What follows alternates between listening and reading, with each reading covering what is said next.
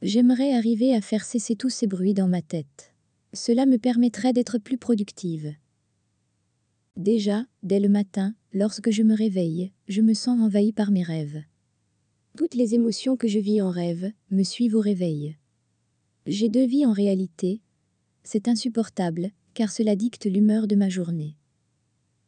Une fois que j'ai réussi à me remettre de ces émotions, en général avec un bon café, j'ai toute la panoplie des soucis du jour qui se joignent au défilé.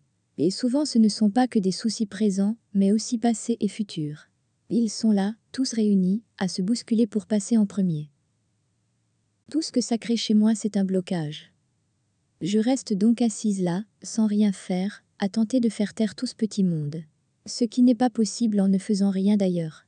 Car je rajoute à l'anxiété produite par ce bruit, l'anxiété de ne pas arriver à sortir de là. Parfois j'arrive à ne plus y prêter attention et à me mettre au travail. Le problème c'est que lorsque je mets le bruit de côté, il revient sans cesse par à coup pour faire savoir qu'il est là. Et cette technique n'est pas vraiment efficace sur le long terme.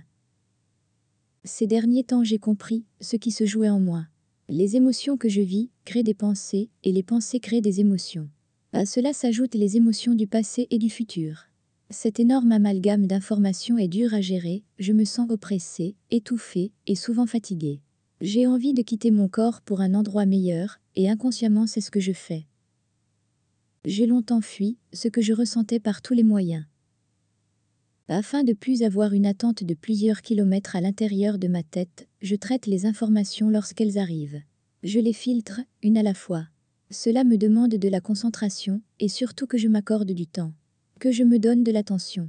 De cette manière, j'apprends à me poser, à m'écouter, à me respecter, plutôt que de me mettre de côté. Je suis assez impatiente, j'aime aller vite et agir de la façon la plus optimisée possible. Et il est vrai que j'ai mis cet aspect de moi au dernier plan. Je n'ai pas appris à gérer mes émotions, tout cela était trop abstrait pour moi. En réalité, il faudrait dire accueillir ses émotions, car c'est une posture intérieure, et cela se fait avec le cœur et la tête, et l'un ne va pas sans l'autre.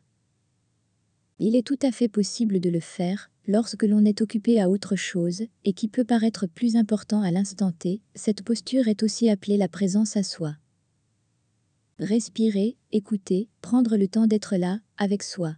Je ressens mon corps, et s'il y a quelque chose qui me bloque ou me gêne, je prends le temps de m'en occuper. Peut-être pas à la seconde où je le ressens. Je le note, puis dès que j'ai un moment, je prends mon besoin en charge. De cette façon, les soucis, le bruit, les angoisses, l'anxiété se vident peu à peu et prennent beaucoup moins de place dans ma tête.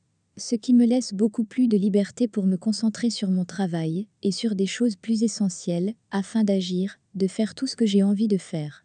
Je ne me sens plus bloqué ou envahi. Cela ne sert à rien par exemple de pratiquer la méditation et d'être incapable d'être à l'écoute de soi.